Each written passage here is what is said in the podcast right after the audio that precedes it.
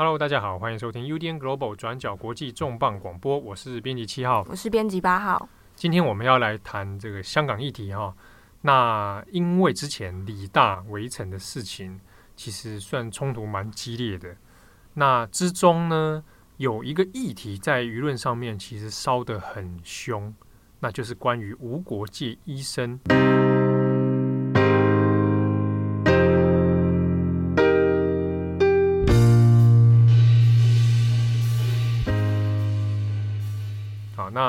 这个争议呢，大家如果看新闻的话，就会注意到，因为理大中间不是发生很多这个围城，然后有大家有看到那个那个新闻照片，有医护人员被算是被拘捕，被拘捕在后面被围住。对，所以当时候呢，发生很多的所谓说，哎，好像里面现在状况很紧急，那阻挠医护人员进入，那如果里面有人受重伤的话，他可能就没有办法得到医疗。好，那。同一时间呢，后来很多人就会去质疑说：“诶，那在香港的一些 NGO 团体，好，那强调人道救援的组织，比如说无国界医师，那你们对这样的景象，对这样的事情严重的事态，有没有一些有态度上的表示？好，或者是说，你可不可以，诶，也能用实际的行动来对啊，来来主动支援。”说现场的医疗啊，或者安排一些医疗资源啊等等。好，那这整件事情爆发出来之后呢，但因为无国界医师从反送中六月以来，其实并没有针对抗争的事情啊、特地发表过任何的一些意见或者说明啊，好，甚至声明之类的。所以有很多人就很很很生气，觉得说，觉得无法理解。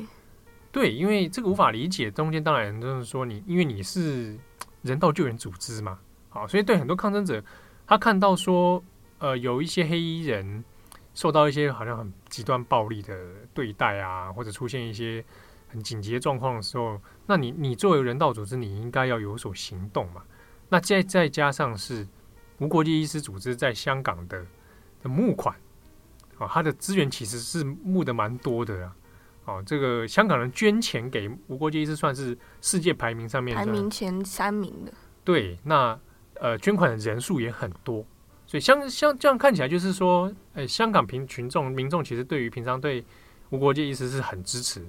好，那现在六月以来发生这么多的事件的时候，平常这么支持你的人道组织，那你现在又好像对我们好像不闻不问，所以相对起来，心里面上就会觉得很不是滋味啊。所以我们可以看到在，呃这一周李大事情发生之后呢，有很多的网友跟无国界医师的捐款者哈、哦，都会跑到这个无国无国界医师他们脸书的粉丝页里面去留言，比如说呃留言说你们应该要出来出来讲讲话啊，哦，然后或者是说，哎，我们平常捐款捐这么多，那你应该要来救助我们，所以就引发了这一连串的争议事件。好，那我们来回过头来讲一下无国界医生他在这段期间的一些争议点。好，那同时我们今天节目里面也会谈到说，那这些呃正反不同的意见里面，它到底背后一些脉络是什么？好，那其实呢，如果我们从反送中爆发以来，其实在李大之前呢，哈，六月、七月的时候就已经有开始一些无国界医生的捐款者，哈，香港的捐款者。有在他们的粉丝页底下就开始留言，就会说啊，我是你们长期的捐款者啊，那那现在爆发了这种很不人道的事情，你们是不是应该可以发表一个声明或者有所表态？好，可是这些留言，如果你去翻他们的贴文，其实底下都不太会有官方的回应了。好，那一直到现在到十一月了，十一月了。可是无国界医生都几乎是在这前面是没有任何哦官方的一些说明，或者说哎，我对反送中这件事情有一些关心或什么，就几乎是没有的，没有声音的啦。那一直到李大这事情，大家的这个压力之下，好，十一月的十八号，他才发表了一个声明。对，也就是将近半年来这场漫长抗争中的第一次公开声明。对。那在这个声明里面，无国界医生他们针对了毫无作为的这个回应呢，他们是表示说，其实他们一直有跟当地香港的医护同业有在保持联系，那也会适时的分享一些呃紧急状况处理啊，或是医疗上面的经验。那在他们做过评估之后，全面的分析之下，他们认为目前香港各界提供的医疗资源啊，还有救援能力其实是充足的。在做这个决定之前，他们的确也评估到有可能会被呃大家认为好像对香港现在的情况漠不关心。但是他们觉得，呃，作为一个国际人道的救援组织，虽然说这个结论可能没有那么完美，不尽如人意，但他们还是必要必须要贯彻这个走既定的程序之后，进行呃独立的评估，那根据这个结果做出最后的决定。对，那这个声明哈、出来之后，其实呃文字也蛮长的，但他结论就是经过了专业小组的医疗评估之后，认为。香港现在目前的局势里面，并没有这个需要他们出手的地步啊，并没有出现医疗资源的巨大缺口嘛，所以呢，无国界医师就是 OK，那目前就是这样子，我们也不会采取进一步所谓积极的行动，持续观察。对，我们持续观察。好，那这样的这个说法出来之后，他当然还有补充啊，因为很多人质疑说，这个无国界医生是不是因为这个长期以来哈，呃，有考量到政治上面的风险。所以才会对反送中的抗争一连串事件保持缄默。好，那吴国杰医生在这一次的声明里面是有说，呃，他们是向他们的世界各地的捐款者是承诺，一定会遵守不偏不倚、独立公正的原则。好，那以确保说他们不在任何的政治影响之下，能够在有需要而且处于危险中的人们这边呢提供医疗的协助。好。那这个声明出来之后，大家是不是就满意了？那其实显然，我们从留言数上面看，呃，你去看他声明底下那个留言，那个破千则的，一面倒的几乎在痛骂无国界医生，对，几乎甚至是被说是一场公关灾难。对，就是说你这一篇公关文发出来之后，好像对事情没有什么帮助。那你无国界医生好像也没办法说明的，这这这长时间以来你都在干嘛？啊，你说你有保持关心，OK？那那之后呢？好。好，那这个也演变成一堆人开始出现这个退款潮啦，好，开始打电话主动把，或者直接到办公室去说我要主动退款嘛。好，那看起来好像对无国界医生就形成一个蛮严重的灾难。好，那其实呃，我们转角国际的编辑台这边呢，我们在日前，其实在这个声明发表之后，我们有取得无国界医师这边单位的联络人。好，那我们原本是要。邀请他们能够做一次连线的专访，那来针对这一连串的事情，能够提出一些呃回应。好，不过呢，我们这边也要说，在十一月二十号的时候，无国界医生这边的联络人也已经婉拒我们的专访邀约。好，那婉拒的理由之一呢，他有说是因为呃，在总部这边，沃利斯总部这边还没有定调针对这个事情的一些回应。所以就先婉拒了我们的专访。那在这边，我们也先跟我们的听众来说明一下。好，那事情演变到现在之后呢，我们这边也要讲一下，在那一天，我们不是有看到照片，那个有医护人员被拘捕吗？对，就是网络上流传很广的那一张。那关于那一张照片，它具体后面发生的这个经过到底是呃什么呢？其实，在十一月二十一日的时候，当时就是在香呃香港理工大学校园里面的一位医护人员，他叫做 Darren Man，中文名字叫做文德林。那他也投书到了一个国际医学非常权威的期刊《刺胳针》，叫做呃 The Lancet。他在里面的投书就有呃。解释说这张照片到底是发生了什么事？当时的情况呢，其实是呃，在警方向校园喊话说，一律要定调为暴动，那不排除使用最低武力，也就是包括实弹射击等等的方式，要现场进行驱离清场。那在种种的呃不断升高的威胁之下，当时在校园内的一些医护人员，他们其实有做一些内部的讨论。讨论之后，结果呢，先得出是，呃，大家有一批人先决定先撤退，返回医院呢，要准备接下来可能会有的一些急救上面的支援。那可是，在撤退的情况当中呢，部分的急救员虽然有成功离开校园返回医院，可是有一部分的人，也就是我们后来看到那张照片里面，他们当时在越过警方防线的时候，结果就被警方拘捕了。那根据文德林他的说法，当时是至少有十六名的急救员他们被拘捕。那文德林他就在这篇投诉文章里面非常严厉的指责说，警方拘捕急救员这样的行为，其实是非常夸张，而且是一场不文明的战争。因为在在这个这还不是战场哦，我们讲这种这种真的是 battle 那种战争现场，而是在抗争的现场，就发生了这种阻拦医疗人员这个事情，其实的确在人道上面是有很大的问题的。对，你不只是对于现场已经呃在现场的医护人员造成威胁，其实你对于日后希望可以声援或是投入到第一线去帮助急救的医护人员来说，也算是一种恐吓。那这一位曾经在理工大学第一线的这位医生，他后来在十一月呃十八日的早上，他其实有打给红十字会还有无国界医生，那要求他们针对现在香港的情况。考虑是不是要介入？嗯在之后呢，其实从我们现在来看，确实是只有红十字会有接受了这样子的要求做评估之后，也到了现场。对，那这个无国界医师则是之后才派了四名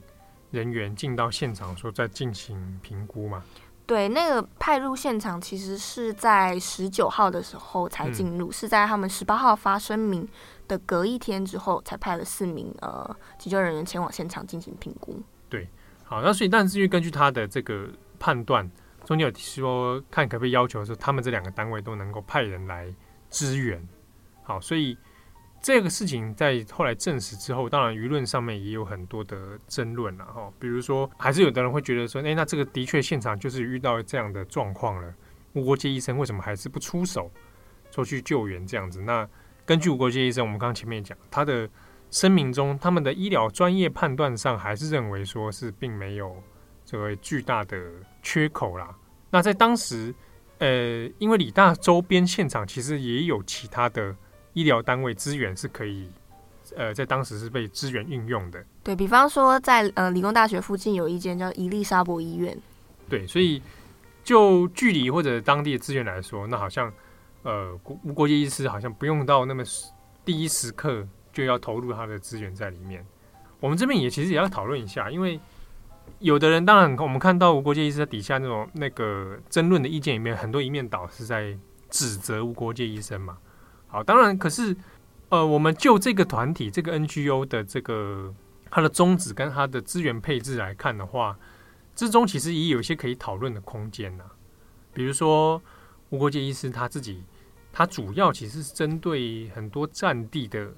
一些状比较极端的状况，比如说这个叙利亚，然后刚果，然后以前在奈及利亚，真的真的真的发生在战争状态之下，所以无国界医师投入蛮多资源。所以你这样算起来的话，它其实，在未必在香港这个状态之下，它就有足够的一些资源可以来应应，当然满足在现场这些需求。另一方面，其实呃也算是可以讨论到，像刚刚呃文德林或者是我们联络无国界医生的时候，他们都有提到说，呃内部要在评估讨论，或者是需要一些总部方面的呃同意等等。那这其实就也是牵扯到另外一个关于无国界医生他们组织在做决策方面的一些运作方式。确实，尤其是这种已经他组织算蛮庞大的无国界医师，他其实国际上各地都有相应的一些组织。那当然，是不是能够事事都在第一时间就能够快速反应？对于国界医师来说，他是有他组织上的一些难处的。那比如说，我们刚刚前面讲说，他我们。之所以婉拒受访，当然一部分还是要根据总部方面的回应嘛。所以，呃，在这件事情上面，无国界医师也一方面也显示出在决策的过程里面，他当然速度上没有办法那么快，及时的就做出很大很快的声明啊，正式的官方声明，或者采取相应的这个速度等等。那尤其是他可能大部分精力又放在。国外的一些极端的战况的时候，那香港这部分，你说他这个没有办法那么快有有一些回应出来，我我觉得某种程度上是可以理解的。对，可是对于呃香港本地的民众或是无国界医生的捐款支持者来说，在情不管说情绪上，或者是当事情已经发展到接近人道危机的时候，对，那他这样子的举动是不是呃还是可以接受的呢？其实存在很大的疑虑。对，然后尤其是说你这半年来几乎是没有动作，好，那因为也抗争这个反对。质疑的声音也不是说从十一月底那时候才出现，过去六月、七月、八月的时候，一直就有人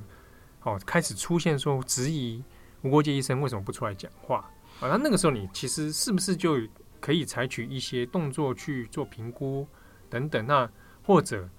你根据，因为你自己在你的无国界医生他网站上面，他有写出他们的五大宗旨嘛？你其中一个宗旨说你是要对你的捐款者负责的，那那。你的很多捐款者还不是一个两个哦，可能一百一千多个。对，这边也要说明一下，刚刚开头说香港的这个捐助大概排前三名，这计计算或者是排名方式，其实大概是你如果整体来算的话，呃，在二零一八年，香港捐助无国界医生大概是五亿港币左右，大概是台币将近二十亿。嗯。那可是你如果用全球尺度来算，它排名可能是前十名，可是你如果除以人口。以人头除下平均，人均的话，对，它其实排名是全世界第二，仅次于瑞士，那也就是无国界医生的总部所在。好，那既然你的捐款者当中，你说你要为捐款者负责，那你的捐款者有这么多人在质疑的时候，那你是不是就应该要做一些相应的说明？对，尤其是他们捐款的呃初衷，应该是相信并且要支持他们这个组织成立的宗旨跟他们要推动的目标。对啊，就是假如我是你的捐款者，我是因为相信你的价值嘛，你的人道救援嘛，对不对？那我现在我的家园现在就面临了这样的状况的时候，那那你要对捐款者怎么负责？所以这个才是很多呃民众没有办法接受的地方。那如果我们回过头来再来看无国界医师自医生他们自己的宗旨里面，他也有提到一些，就是我们现在看起来好像有点。有点有点违背初衷的说法，比如说他的一个宗旨就说，无国界医生呢是基于人们的需要，哈，不分种族、宗教、性别或政治联系来提供援助。那我们优先处理最严重和危在旦夕的病人，所做的决定并不会受到政治、经济、宗教利益所左右。无国界医生不会因为政府或者参战派系的要求或命令。而有所立场或展开救援工作。最后这一句我们要讲强调一下，他不会因为政治立场而影响他要不要展开救援工作。好，那他们会说，他们也说，当然是要经过一些专业的医疗评估啦。好，所以来再采取进一步的决策。但至少他在宗旨上面是有谈到，他们的这个立场上是不会受到政治。好，或者派系上面的影响，也就是说，你今天躺在地，如果今天遇到一个紧急状况，躺在地上是黑衣人，你可以去救；躺在地上是警察，你不能因为他的身份不同而而做这个医疗的判断嘛。所以你就是一定要一视同仁。好，那这是他的宗旨。可是，在反送中香港这件事情上，很多人就拿这个会质疑啊，说你好像这个因为政治的关系，你有考量各种的考量，所以呢。看起来好像对这件事情采取了比较消极的作为。对，那这个其实政治立场中立这件事，其实也是很多 NGO，也就是非政府组织的呃一个形式的标准之一。但其实在，在呃我们说中国也好，香港也好，NGO 他们呃在当地的营运，其实，在现实状况当中，确实是受到不少的阻力啊。对，这。我们就回来讲说，今今天在香港遇到问题的，其实不只是无国界医生呐，哦，其实很多的 NGO 团体或人道救援组织都有面临一样的质疑，比如说乐施会，啊，乐施会也被大家，你去看他的粉丝，也是被大家骂的半死啊，说你你们乐施会讲讲人道救援，然后讲慈善，可是你现在对香港的事情也几乎是没有没有不闻不问嘛，好，那。所以也被人家质疑。那其他的团体，比如说宣明会，啊，那也有受到这个若干的质疑批评。那之中呢，还有一个也是来自于基督宗教背景的慈善团体，叫做救世军。啊，救世军不是一个军队啦，但是他那个 army 的意思是当然有点宗教意味上的。那救世军在香港，某种程度上也是蛮有名的。可是他六月的时候曾经就发生过，就是呃那时候六月抗争才刚六月中的时候比较刚规模合理飞的状态很多的时候，那就有那抗争者的物资放在他们那边，那结果他说要把它没收拿去丢掉。那个时候六月中就有爆发这很多那个民众不能谅解，说你们救世军把我们抗争者的物资拿去丢掉，这个不是很那个吗？那后来还发生是，也就是在李大这前后的事情。就是有那个因为催泪弹的关系，很多人要要避走，要躲避嘛。那之中就有人要躲到救世军里面办公室里面，结果又说不可以啊。救世军说这个你们不能躲到这边来，所以就有人觉得说你是不是救世军在在跟抗争者割席啊？你你好像要画出一个界限，你不可以进到这边来。可是你又是慈善人道救援组织啊，但现在有有人有难想要避走，你还不让不让进。啊，那当然就是因为后来的说法是说，因为怕这个催泪弹会影响到里面内部一些老人小孩，所以才说我们可以避这个做一个界限啊，你们当然要 这个靠近。但这个事情当然也就被当网友骂爆啊，就是说你们这些 NGO 怎么都都是这个样子，所以才会有人讲到说，呃，怎么包含所谓无国界医生啊、乐施会啊、救世军等等这些大牌的有有牌有有有名的这些组织都。行为态度都蛮类似，所以有人觉得说，是不是长期以来在中国的影响之下，有政治力的影响之下呢，导致这一种生态出现？那我们这边可以从一个脉络来理解，是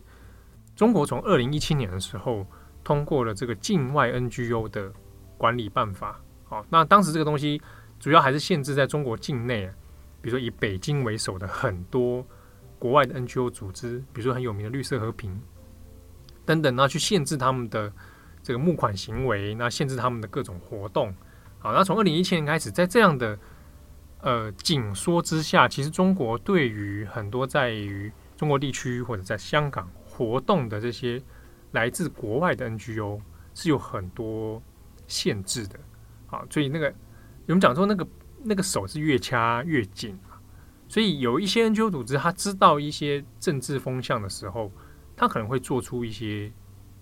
就回避，好，或者一些决定，比如说蛮有名的事情，就是二零一七年那个时候也发生绿色和平，嗯，有一张地图嘛，对，啊，把它把那个地图其实跟台湾一点关系也没有，但是它地图上因为在在在讲中国的一些研究，结果把台湾画进去，等于那张图也是来自他们针对中国的一些资料报道。对，那其实台湾在里面这个其实是没有跟那个报道跟那个资料也都没有关系，但是呢，地图上你就。一点都不能少啊！挂号一点都不能少了哈！在这个中国的脉络之下，所以绿色和平当时那个地图就引发很多争议，所以那时候台湾人很生气啊，就觉得说，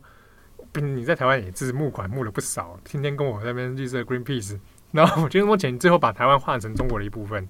所以很多人不能接受嘛。后来 Greenpeace 是有为这件事情是调整道歉了，说他们有发声明，正式声明道歉，有误植啦，不小心弄错了。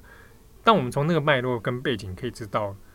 他在这种状态之下的确受到你说没有政治压力，那是骗人的，对不对？那你一定会有一些问题存在的。那再加上从反送中抗争以来呢，如果你去看一些比较亲官方的中国官方的媒体，其实早期的时候六月中就开始很多人都在讲啊，就是大家耳熟能详的嘛，西方境外势力在这边黑手介入，黑手介入，对不对？那什么是西方境外势力呢？除了这个美国、英国这些欧美国家哦。国家政体之外，他们会用一些你看不见的手法，比如说 NGO 组织。对，他们说法就是用 NGO 包装，其实里面打开来都是一些西方组织的势力要试图煽动香港的所谓的暴徒。对，那他们都会把这些关键词连在一起，比如说境外 NGO 在这里面潜伏，然后呢，这个宣扬他们的西方的自由民主。那来散播，那企图来颠覆政权，好，在这样的脉络之下，所谓的境外 NGO，当然就会受到若干的一些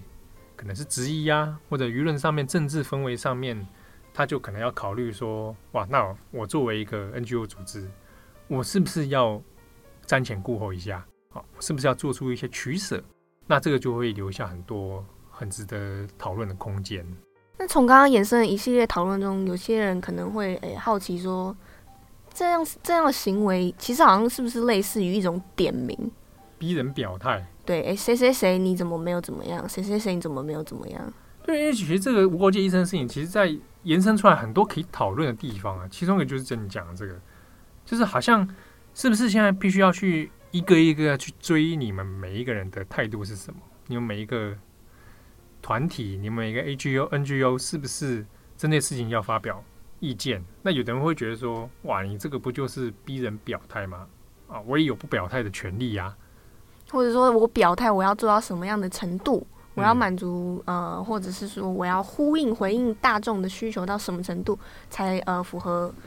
他 NGO 的原本的价值初衷？对，那当然，比如说好，我们从几个侧几个切面来谈。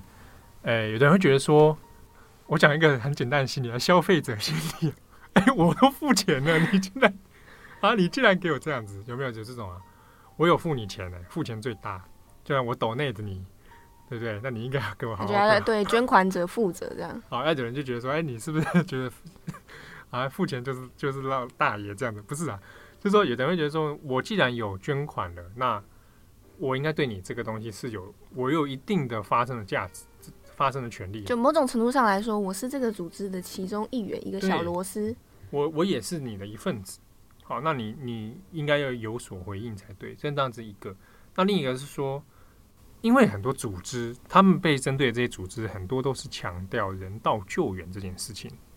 哦，那你们不会去找一个电竞团队，然后跟他说：“你怎么没对香港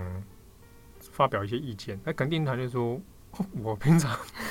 对不对？那个组织的成宗旨跟它的调性，当然会有一些区分呐、所以你看，很多被针对的，像无国界医生啊，那乐施会等等，那 Greenpeace 也其实也有被讲啊。”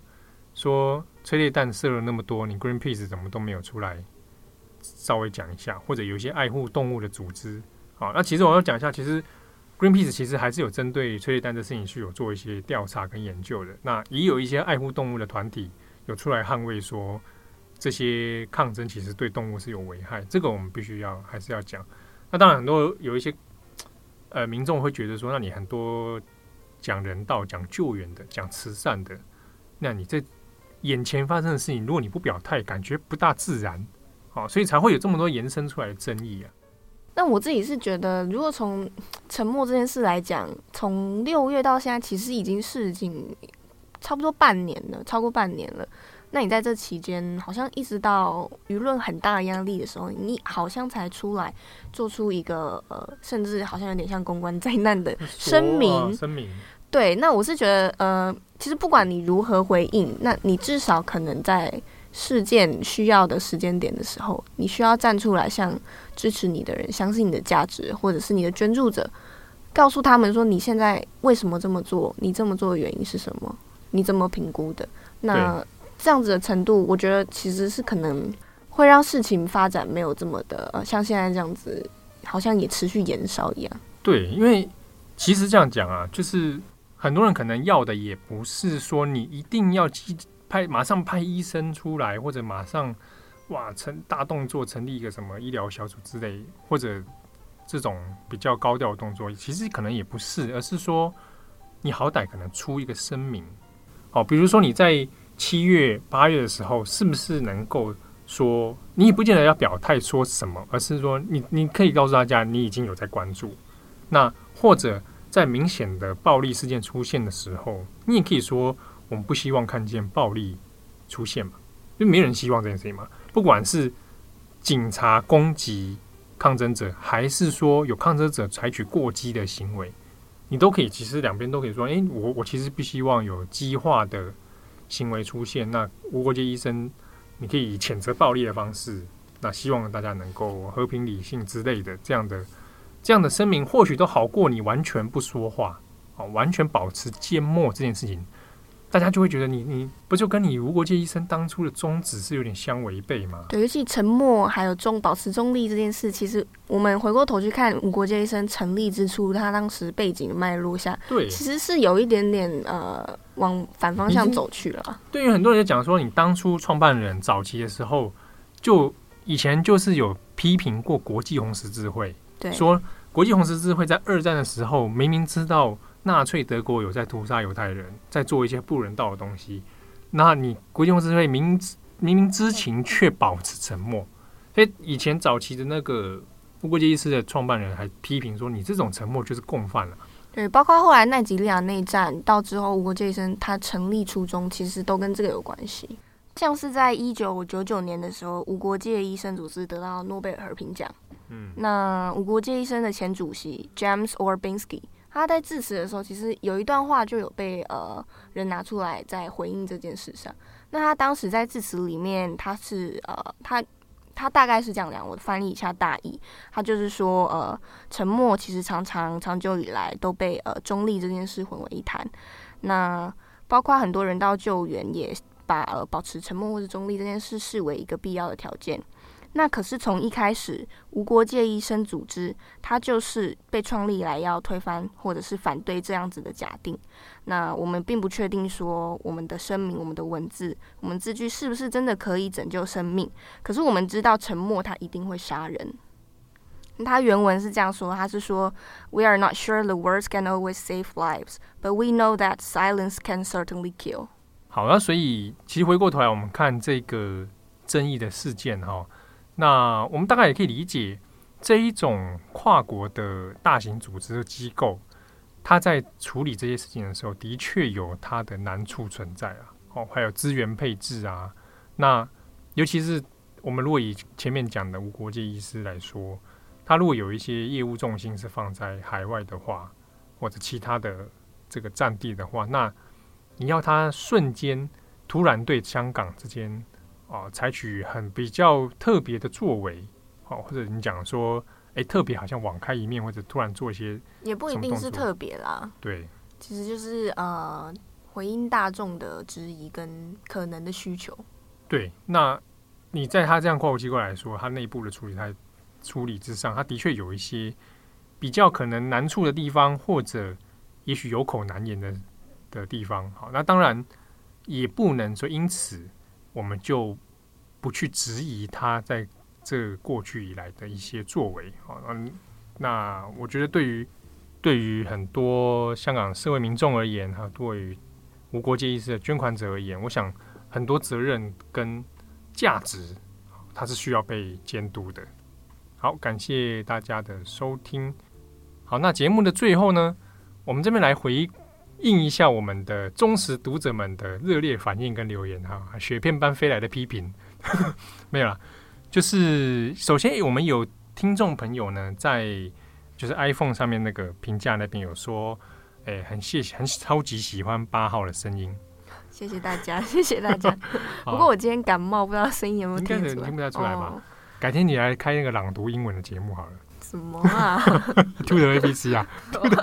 我不想跟 Tutor ABC 扯上关系啊，这是你个人的发言啊，不代表本台立场。没关系，这个还有人问说，哎，好像编辑郑红怎么很久没有出现？他是不是不见了？没有啦，吼，因为很忙啊。这个大家资源分配之下，总是会有些难言之隐。我没有办法那么快及时的回应大家的需求。对，再给郑红一点时间。没有啊，就是他也，我们还有他要忙的事情，跟他这个平常我们转角国际的作业分配啦。啊，所以有机会当然是会会再出现，这个大家不要担心。那在这边我们要恭喜郑红，恭喜恭喜，Congratulations，耶，yeah, 超棒啊！恭喜郑红。如果诶听众朋友不知道我们在恭喜什么，没有关系，你也跟着一起恭喜就对了，就超赞的。好，那。呃，还有其他的一些留言也是，其实是针对给我们的回馈啦，就是说，哎，喜欢我们节目，希望我们能够继续撑下去啊，感觉好像我们已经在这个生命垂危了，有风中残烛，没有没有这么严重啊，就当然是蛮累，但是呃，我们的重磅广播当然会持续下去。那同时呢，我们也跟大家推荐，转角国际也有开另外一个 Daily Podcast 啊，可以在 SoundCloud 还有在 iPhone 上面，你也可以试着对你的 Siri 叫叫看。就是 Hey Siri，哎，我要听八号的声音。不是，我要听七号冷笑话。对着 Siri 说，你要听国际新闻，啊，看看他有没有帮你捞出我们的转角国际 Daily Podcast。那是我们在礼拜一到礼拜五每天更新的新闻时事，为大家选了几则重要的当日新闻重点。对，那。还有更重要的事情是，你听了重磅广播觉得很棒，觉得很喜欢，觉得很想鼓励我们，哦，让我们继续活下去，可以或是继续监督我们。呀呀呀呀，对，监督我们，又看有没有符合你的价值。你可以到这个 iPhone 上面的这个 Podcast 上面给我们做评分啊。那你说你给到五分以下，我这个我可能是不能接受啊。所以四分 OK 吗？四分不好吧？四分而已。当然都是要按五分，为什么要按五分？因为你按到五星，平均起来怎么样才会很赞嘛？好烂喔、我们的 成绩就越高，我们的这个排行越来越前面。对，我们也是需要鼓励的。对啊，我们不其实是有点玻璃心哎。嗯，没有啦，我们心坚强的很。好，所以欢迎大家给我们做评分，也欢迎给我们任何的收听意见哈。其实我们透过我们的 IG、脸书粉丝页，都有一些读者在近期其实都会来回馈给我们。哦，比如说你是在什么场合听到什么情境下听我们节目的？哦，你是在通勤中还是在干嘛？或者是你有什么想听的题材吗？对，或者你听到什么觉得有感、很有兴趣？像比如说上次有个听友听到你讲那个数位乌托邦，哦，他说他对他也觉得说对科技好像也是有一点点悲观。真的，哦，还是科技悲观论者？没有啦，这个其实 这个后面要讨论要完整的说完很。可能需要很大的篇幅时间哦，没有那么直接绝对啦。对，那那大家可以再想想 什么？所以大家欢迎随时给我们一些意见跟回馈哈。那因为我们的 IG 还有粉丝、脸书粉丝页，还有这个 SoundCloud 跟 iPhone 上面，其实我们没有特别的小编啊，因为你看得到的都是我们这几个编辑，所以回你的也就是我们之中的某一个人。我们第一手回复。对，所以当你如果要指定点台谁来回复你的话，你也可以就是特别注注明一下，说我希望谁来回复。好了，那这也希望大家能够继续支持，感谢大家收听今天的转角国际重磅广播，我是编辑七号，我是八号，我们下次见，拜拜。